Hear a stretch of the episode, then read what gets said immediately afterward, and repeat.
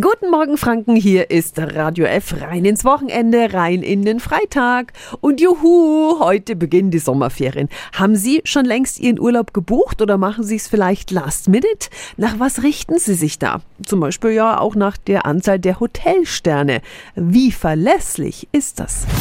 Radio F. Jetzt Tipps für ganz Franken. Hier ist unser Wiki Peter. Ein Mann, der bei den ganzen Sternen die Übersicht behält, ist Holger Krone vom Reisecenter Leikauf in Lauf. Guten Morgen. Guten Morgen. Seit 2009 gibt es ja für deutsche Hotels so eine Klassifizierung, an der sie freiwillig teilnehmen können. Wie bekommen Hotels ihre Sterne? Also da werden insgesamt 270 Kriterien getestet. Da geht es um Größen von Zimmern, da geht es natürlich um die Ausstattung von Zimmern, ob ein Fernseher dann da ist. Da geht es auch um Veranstaltungsräume, um Wellnessbereiche und ähnliche Dinge. Wie schaut's im Ausland aus? Also da gibt es überhaupt keine Klassifizierung. Eigentlich können sich das Hoteliers selber überlegen, was sie da tun oder wie sie sich bezeichnen, ob als drei oder als fünf Sterne Hotel.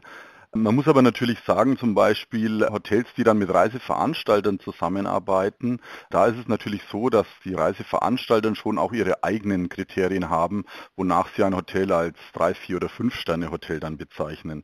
Und so kann es natürlich dann auch mal passieren, dass ein Reiseveranstalter ein Hotel als vier Sterne Hotel bezeichnet, das Hotel sich gerne selber aber international als fünf Sterne Hotel bezeichnen möchte. Also bei der Urlaubsbuchung lieber doppelt hinschauen und nicht nur auf die hohe Sternezahl verlassen. Auch ein Blick in die Rezensionen oder Empfehlungen vom Reiseberater sind eine gute Orientierung für die gelungene Hotelwahl. Wir wünschen schönen Urlaub.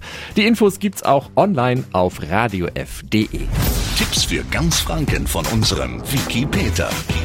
Täglich neu in Guten Morgen Franken um 10 nach 9. Radio